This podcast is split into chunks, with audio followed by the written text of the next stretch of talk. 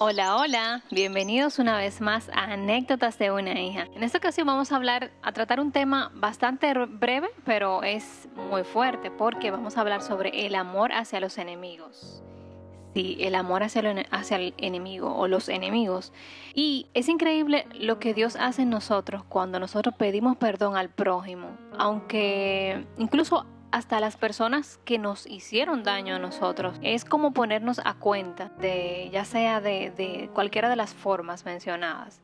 Y para hablar sobre este tema vamos a hacer referencia al libro de Mateo 5 del 21 al 48.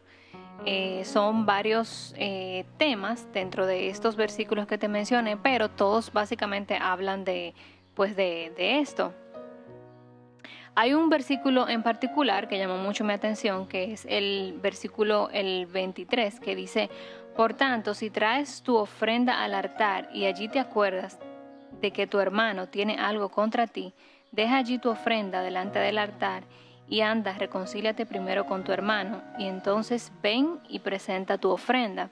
Cuando yo leí esto, pues realmente fue un poco confrontante para mí, fue chocante porque eh, cuando yo iba a orar, iba a la iglesia o a hacer ese tipo de cosas para Dios, pues eh, yo no hacía memoria de que quizás yo debía de pedir perdón o recibir el perdón de alguien y ese tipo de cosas parecido a esto que te he estado mencionando y automáticamente yo leí este versículo, pues esto me confrontó bastante y sí me atreví a pedir perdón a aquellas personas que incluso me habían hecho daño a mí y, quizás yo le hice daño, bueno, quizás no, yo entiendo que hay personas en, el transcurso de mi vida, cualquier etapa, que sí le, le algún daño. Entonces, hacer esto, pues, o leer esto me confrontó mucho y me atreví a hacerlo, aún incluso esto pues me, llevara a, a, cosas pasadas que quizás en algún momento pues me ocasionaron dolor.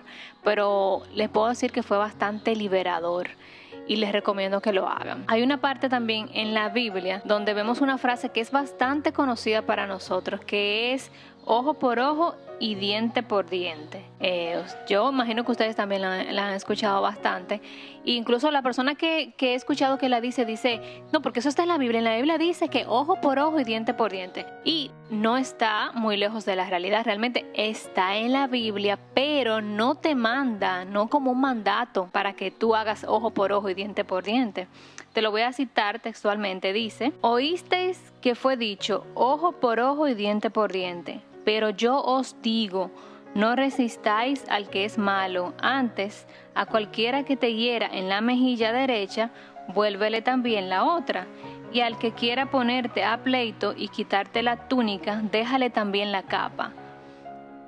No sé si entendieron muy bien el versículo, pero eh, aquí te está, no te está dando un mandato ni ni diciéndote que, que, hagas esto, simplemente te está diciendo, tú oíste que dicen ojo por ojo y diente por diente, pero yo, o sea, yo, tu Dios, tu creador, te estoy diciendo que si alguien te da en la mejilla izquierda, pues le ponga a la derecha. Y esto tenemos que analizarlo no de manera literal. Lo que te quiere decir es que no respondas con el mal que el otro te está haciendo, sino todo lo contrario, marca la diferencia tú como, como hijo o hija de Dios.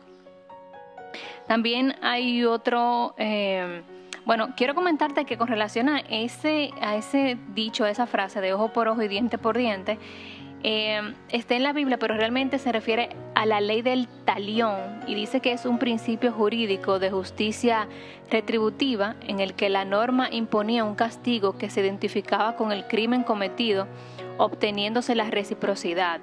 Entonces, esto fue una ley que se escribió en la Edad Media y ese tipo de cosas que realmente no tienen que ver nada con los mandatos y con, la ley de Dios realmente. Entonces, si de verdad la estás usando para referirte a que si alguien te hace un mal, tú tienes que pagarle con la misma moneda porque está escrito en la Biblia, pues ahí tienes ese dato de que realmente no es un mandato ni, ni es una ley que está eh, en la Biblia como, como todos los mandatos y todas las cosas que te manda hacer eh, Dios y su ley.